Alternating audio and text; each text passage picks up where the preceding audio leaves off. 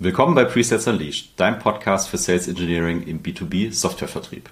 Hallo, ich bin Jan. Mensch, hallo Jan, schön dich hier zu sehen. Was für ein toller Zufall. Äh, das ist äh, wirklich wunderbar anmoderiert. Ähm, man merkt, wir, wir werden immer professioneller. ich bin übrigens Tim und wir machen hier äh, ja Sales Engineering für, für B2B Software in der Tat. Und wir probieren heute mal ein neues Format aus, nämlich die Pre-Sales LinkedIn Rundschau. Wir freuen uns äh, natürlich äh, über Feedback zu diesem Format und die Idee ist die folgende. Jan und ich bringen jeweils, naja, vielleicht ein oder zwei LinkedIn-Posts mit, die auf das Thema Pre-Sales, Sales Engineering einzahlen, die uns irgendwie bewegt haben. Vielleicht zum Positiven, vielleicht zum Negativen, vielleicht haben sie uns inspiriert, vielleicht haben sie uns verärgert. Depends. Und ähm, jeweils wissen wir beide aber nicht, welchen Artikel oder welchen Post die andere Person mitbringt. Das heißt, die andere Person sieht es zum ersten Mal. Und äh, ja, wir werden da eben mal drüber reflektieren, vielleicht mal ein bisschen ins Eingemachte gehen. Und äh, ja, wir sind gespannt, ob es euch gefällt. Jan, jetzt äh, haben wir gar nicht drüber gesprochen. Möchtest du anfangen oder soll ich anfangen? Ja, natürlich fängst du an. Ah, natürlich. so, jetzt muss ich äh, noch eine Anmerkung machen für unsere geehrten Podcast-Zuhörenden. Wir werden dieses Format hier auch auf YouTube stellen und zwar mit Video.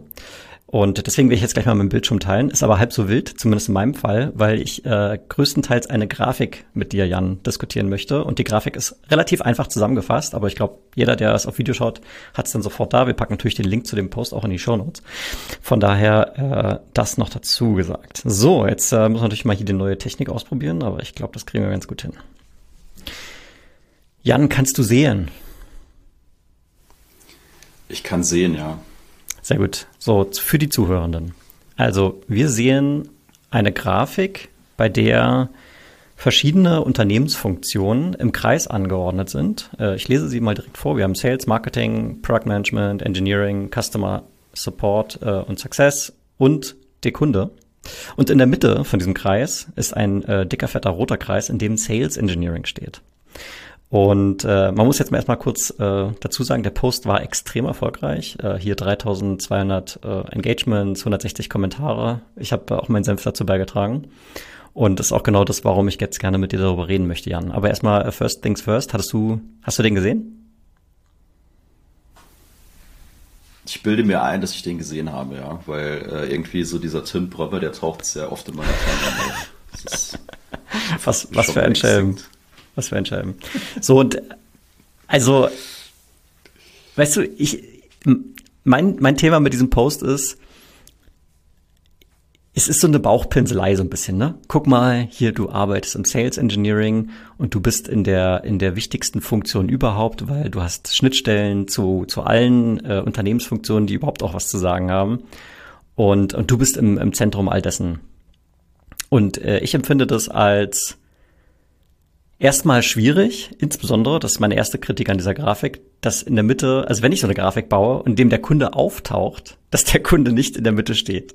Weil ich denke mir halt, wenn wir ein Unternehmen haben, was äh, ein, eine, eine Mehrwert, einen Mehrwert bietet dem Markt in irgendeiner Form, dann äh, läuft das Ganze nur, weil der Kunde der Kunde ist und bei uns Geld ausgibt. Und deswegen sollte sich im Prinzip die gesamte, das gesamte Organisationsdesign darum zentrieren, wie wir mehr Kunden besser den Kunden helfen können, die schon Kunden sind, äh, äh, erfolgreich machen können und somit natürlich in der Konsequenz uns selbst erfolgreich machen können. Möchtest du mir das mal kurz spiegeln? Ich spiegel dir das mal. Also ich kann ja einen Satz von diesem Post lesen. Ne? When there is a strong SE organization, everyone at the company benefits. Also wenn äh, wir eine gute SE-Organisation haben, dann profitieren alle in der Firma. Das ist der letzte Satz äh, von diesem Post. Ne? Und ich würde ja. jetzt äh, einfach mal äh, die, also eine leichte Gegenposition einnehmen und sagen, okay, er versucht hier das Thema Mehrwert der SE-Organisation in seiner Grafik zu spiegeln. Wenn er dann unten schreibt at the company, dann könnte er den Kunden da vielleicht auch weglassen, weil ich bin natürlich inhaltlich bei dir. Wenn die da alle gut miteinander funktionieren äh, und den Kunden in die Mitte nehmen, äh, dann könnte es erfolgreich äh, werden. Aber ich unterstelle ihm jetzt einfach mal, er möchte hier zum Ausdruck bringen, wenn du diese gut funktionierende SE-Organisation hast, und meine Erfahrung ist schon, äh, die SE-Organisation hat diese Schnittstellen ne, zu den ganzen anderen, das auf jeden Fall, dann ist es auch was Gutes. Also wenn du es wirklich zum Beispiel schaffst, zwischen deiner SE-Organisation und deinem Produktmanagement eine konstruktiv funktionierende Kollaboration zu etablieren, dann kann es sehr wertvoll sein. Ja, ich glaube, also den letzten Satz, den, den finde ich jetzt auch gar nicht so abwegig, ne? Na klar, also eine gut funktioniert. Es ist halt irgendwie auch eine, es ist sehr äh, pauschal und es ist sehr trivial. Ja, eine gut funktionierende SE-Org trägt dazu bei, dass deine Firma besser funktioniert. Aber da kannst du halt das Wort SE-Org auch ersetzen mit allem anderen, was da steht. Wenn du ein gutes Marketing hast, dann wird die Company profitieren. Wenn du einen guten Support hast, wird die Company profitieren. So, also es ist halt, äh, darum fand ich es äh, wiederum ein bisschen, ein bisschen zu einfach. Aber auf der anderen Seite ist es halt auch LinkedIn. Ne? Ähm, wenn du zu komplexe Themen äh, nimmst, dann kriegst du kein Engagement und der Post ist einfach explodiert, muss man dazu sagen. Was ich gut finde, äh, das ist ja auch eine Beobachtung von uns beiden, äh, was durchaus viele Jahrzehnte eigentlich der Fall war, auch zum, zu Beginn meiner Karriere, dass die SE-Rolle äh, vielleicht noch nicht so den Wertschätzungsgrad erhalten hat wie heute. Und mit so einem Ding, was so viral geht, äh, denken vielleicht mal andere Organisationseinheiten oder eben auch Kollegen oder so mal darüber nach, okay, welche Rolle hat eigentlich SE in, in meiner Org, auch wenn das jetzt nicht äh, super akkurat hier ist. Ja, ja, also es supportet auf jeden Fall unsere Rolle und äh, das ist auch gut so. Ja, aber das ist jetzt noch kein holistisches Bild, ne, sondern es ist halt spezifisch aus der aus der SE-Brille gesprochen. Ich äh, krieg wahrscheinlich auch einen Post hin, wo ich in die Mitte Vertrieb schreibe. Äh, eben, das, das ist genau, das ist genau der Gedanke, genau wie du im Satz natürlich SE ersetzen kannst durch irgendwas anderes, ja. kannst du das in der Grafik genauso malen. Ähm, naja, okay. Also, aber genug der Kritik. Eine Sache finde ich noch sehr gut und ich glaube, das, also, kannst du mir auch mal gerne sagen, ob du das, ob du das anders siehst. In meiner Wahrnehmung ist es schon so, dass die SE-Rolle an sich überdurchschnittliche, überdurchschnittliche Anzahl von cross-funktionalen Schnittstellen hat. Also, weil die, die hier jetzt stehen, die stimmen ja auch alle. Also wir reden mit Product, wir reden mit Engineering, wir reden mit Marketing, Sales, äh, natürlich mit dem Kunden, Support und so weiter.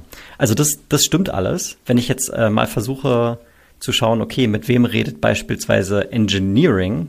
Primär wird Engineering wahrscheinlich mit Product Management reden äh, und nicht so sehr mit Marketing äh, und noch viel weniger mit Vertrieb. Was nicht heißt, dass die nicht auch mal miteinander reden, na klar. Aber also eher eher die Ausnahme als die Regel, wohingegen ich sagen würde, für SE ist es schon durchaus die Regel. Ja, ja, auf jeden Fall. Ja. Okay, gut. Also, das war mein LinkedIn-Post. Wie gesagt, packen wir natürlich auch in die Shownotes. Äh, wenn ihr natürlich den Text dazu lesen wollt, da gab es auch gute Diskussionen. Ich habe auch natürlich auch mein Senf beigetragen. Ähm, aber der ist äh, im Prinzip deckend mit dem, was wir jetzt hier gerade diskutiert haben. So, Jan, jetzt bin ich gespannt, was du uns mitgebracht hast. Very nice. Ich habe natürlich äh, ich teile mal hier, muss man hier erst den richtigen Bildschirm finden. So, kannst du gucken. Mm, bestimmt gleich. Ja, uff, ja, Stern. ChatGPT schreibt für mich eine Kolumne und vergisst, dass Olaf Scholz schon Kanzler ist. Okay. Ja, so, also zum einen, äh, du bist der großer ChatGPT-Fan. Ach was. Deswegen habe ich das, deswegen, deswegen wollte ich natürlich auch äh, so ein bisschen deine, deine Gelüste befriedigen. Und ich bin ja großer Discover, ich bin ja großer Discovery-Fan. Ja, die Leute, die Video gucken, die können es hier in meinem Pullover ja auch sehen. No Disco, no Demo. So. Und äh, vielleicht äh, hast du es schon sozusagen dekodiert, warum das hier wirklich richtiger Bullshit ist. Also ich bin ausgerastet gestern, als ich das äh, so für mich dann mal analysiert habe, aber äh, Schritt für Schritt. Also ich habe äh, tatsächlich mir auch ein mir auch ein äh, Abo bei Stern abgeschlossen, damit ich diesen ganzen Artikel lesen konnte, weil ich wollte sicher gehen, dass es wirklich Bullshit ist.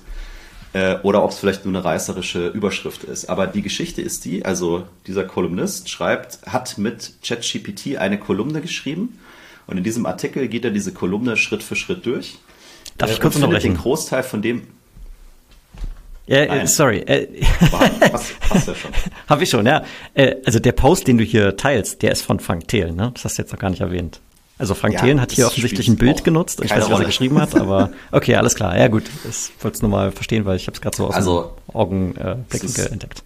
Ja, aber es, genau, der Post ist äh, äh, in dem Fall von, von, von Frank Thelen, meinem, meinem guten Freund Frank Thelen.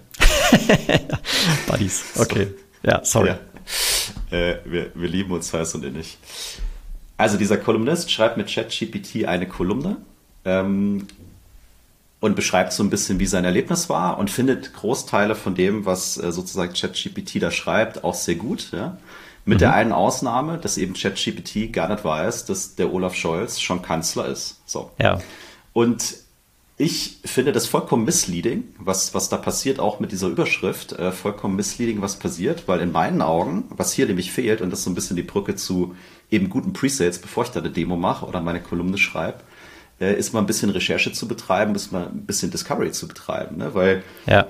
die Datengrundlage von ChatGPT, die geht halt bis September 21, aber der Scholz wurde halt erst im Dezember 21 zum Kanzler.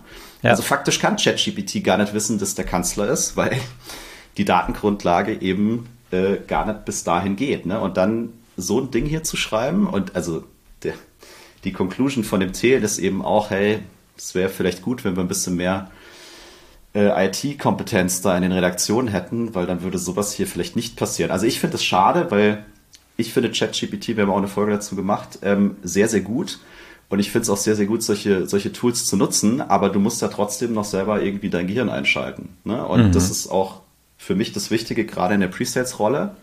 Discovery, Qualification, analysieren, Dinge verstehen ähm, und Dinge mal durchdenken, bevor ich dann da meinen Pitch mache oder wie in diesem Fall äh, diese Kolumne schreibe, weil ChatGPT kann es natürlich nicht vergessen, weil es weiß es noch gar nicht. Ne? Also ja. das ja. ist so.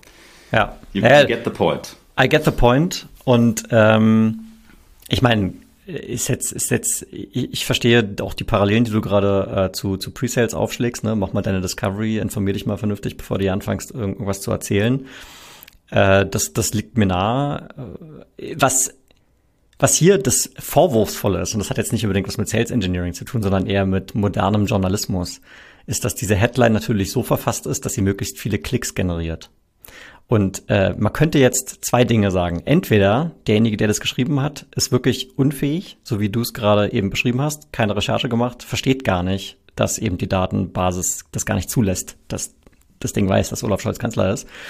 Äh, oder es ist mit Absicht und die Person weiß es und generiert aber ganz bewusst eine irreführende Headline, die noch mal mehr Aufmerksamkeit und Klicks generiert.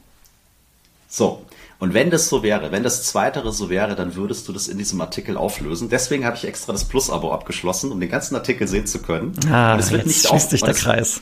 So, und es wird nicht aufgelöst, ne? Weil, also, wenn er es da drin auflösen würde, würde ich sagen, okay, ne, kann ich mitgehen, finde ich mhm. in Ordnung, du machst mich neugierig, ich lese das durch, ich habe auch einen Mehrwert davon, weil ich ja. äh, lerne deine Experience kennen.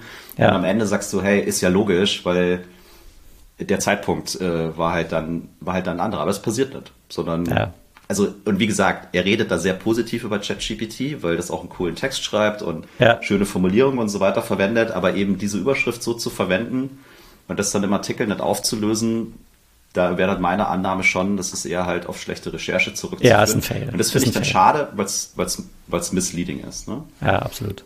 Ähm, was man ja dazu sagen muss, ich weiß nicht, ob das jetzt überhaupt noch der Fall ist und wie halt dieser, dieser konkrete Artikel hier ist. Ähm, ChatGPT im Dezember ist ja als Open Beta äh, also äh, veröffentlicht worden. So. Und das Wort alleine suggeriert ja schon, du kannst nicht hier die perfekten Ergebnisse erwarten. Ich weiß nicht, ob das, äh, ob das tatsächlich heute noch ist, weil ich habe jetzt auch schon gesehen, auch in Deutschland kann man jetzt mal hier die Pro-Version äh, klicken. Also, äh, ja, vielleicht ist es keine Open Beta mehr und dann kann man vielleicht dem Ding noch eher was vorwerfen, weil jetzt kann ich auch dafür bezahlen. Das heißt, ich kann auch erwarten, dass der, die Servicequalität hochgeht. Ähm, naja, okay. Aber nichtsdestotrotz, also dein Punkt also ist, ist fair. Hier, hier, kannst du, hier kannst du gucken. Dieser Artikel ist vom 9. März. Ach so, okay. Also der ist tatsächlich ja. sehr frisch, sozusagen. Okay. Der ist sehr frisch und der Post vom Thelen ist auch von gestern. Also. Ja, was hat denn der, jetzt bin ich ja ein bisschen neugierig, was hat denn der Thelen noch so verzapft? Das siehst du nämlich bei dem, was du jetzt gerade teilst, sehe ich das nicht. Ich sehe nur ja, das Bild. Mit, mit Absicht. Also der Thelen sagt, ChatGPT hat nicht vergessen, dass Olaf Scholz Kanzler ist, sondern lebt quasi circa zwei Jahre zurück. Die Trainingsdaten stammen mhm. aus, also konkret September 21 und der Scholz wurde eben im Dezember 21 zum Kanzler ernannt. Es wird sich bald ändern, ist ja auch jetzt schon announced, ne, dass die, äh, die Version 4 ähm, irgendwie rauskommt und äh, er sagt eben, KI entwickelt sich exponentiell und bald kommen so Dinge wie Deepfakes, komplexe KI-Modelle mit tagesaktuellen Daten und mhm. ähm, das wird alles besser und äh, schöner werden und äh, er würde sich wünschen, dass in den Redaktionen ein bisschen mehr Softwarekompetenz ja. noch aufgebaut ja. wird und er kriegt dafür auch äh, durchaus sehr viel, sehr viel Zustimmung. Ja. Äh, Side Note. Übrigens, ähm, achso, hm. sorry, mein Mikrofon hat gerade äh, gedingsbumst. Äh, ich bin seit neuestem wirklich äh, Fan von einem Podcast, der heißt, ach, jetzt muss ich doch kurz nachgucken, äh, genau, Doppelgänger. Äh, die, der heißt Doppelgänger-Podcast, weil, glaube ich, die Nachnamen der beiden äh, Hosts äh, sind praktisch identisch und selbst der Vorname ist, ist ähnlich oder so oder andersrum, ist auch egal. Äh, Tech Talk und so weiter. Und da hat der eine, der ist, glaube ich, ähm, ja, der ist äh, Venture Capitalist, also der investiert in Startup-Unternehmen und kennt sich auch gut auf dem Kapitalmarkt aus und so weiter. Und äh, er ist auch sehr immer datengetrieben und der hat mal letztens eine lustige kleine Hausaufgabe gemacht. Ich werde jetzt nur kurz zusammenfassen und dann äh, Empfehlungen für den Podcast aussprechen. Er hat mal geguckt, was sind die Top-Influencer auf LinkedIn in Deutschland und hat geschaut, wie die Engagement-Rate aussieht im Verhältnis zu den Followern. Also er hat halt geguckt, hier, keine Ahnung, 100.000 Follower, äh, die letzten 10 Posts oder die letzten 50 Posts hat er irgendwie analysiert, wie viel Engagement bekommen die auf ihre, auf ihre Posts und äh, was ist, ist der prozentuale Anteil von Follower zu Engagement. Und er hat festgestellt, äh, also ohne jetzt hier Frank Fraktälen-Bashing zu machen, dass es bei ihm wirklich absolut unterirdisch ist. Also alle, die in demselben Umfang sich befinden, äh, an Anzahl der Follower sind äh, bekommen deutlich mehr Engagement als äh, Frank Thelen. Und naja gut, warum das jetzt so ist, ja. kann man irgendwie nur mutmaßen, die, die, äh, aber fand ich, fand ich interessant die, auf jeden Fall mal. Die, machen auch deutlich besseren Content. So. Ja, genau. Also kann Content-Qualität äh, sein, und, äh, vielleicht habe ich mir ein paar Follower gekauft, was auch immer. Ich weiß es nicht. Ja, ich habe die Folge auch gehört, fand ich auch gut. Und äh, um das äh, jetzt auch ein für alle mal richtig zu stellen, also die haben die gleichen Vornamen. So deswegen mhm. Doppelgänger. Der Na ja, okay. Philipp Aber der, Na der Nachname ist doch irgendwie sehr ähnlich, oder was? Also, irgendwas der Nachname ist sehr, ist, ist äh, Klöckler und Klöckner. Ja, ja, genau. Das ist äh, auch, ja. sehr, auch, auch, auch sehr ähnlich, ja. aber okay. Ja. Auf so, jeden Fall smarte, so smarte Podcast-Bezeichnung. Äh, Gut. Kön können wir noch was lernen. Ja, da wir jetzt schon fast 18 Minuten labern, beenden wir das jetzt hier.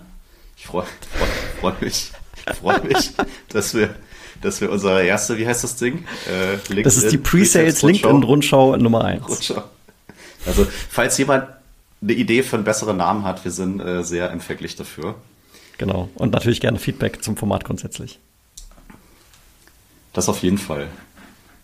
So, ich cool. Glaub, äh, Du musst, du musst es jetzt noch abmoderieren. Moderieren ah, ich muss abmoderieren. Okay, alles klar. Das war für dich Pre-Sales Unleashed, dein Podcast für Sales Engineering im B2B Software Vertrieb mit Jan und Tim. Wenn du deine Pre-Sales Fähigkeiten entfesseln willst oder falls du Führungskraft bist und das mit deinem Team tun möchtest, dann sprich uns natürlich gerne direkt auf LinkedIn an. Auch dort sind Links in den Show Notes. Schön, dass du wieder dabei warst und bis zum nächsten Mal. Tschüss.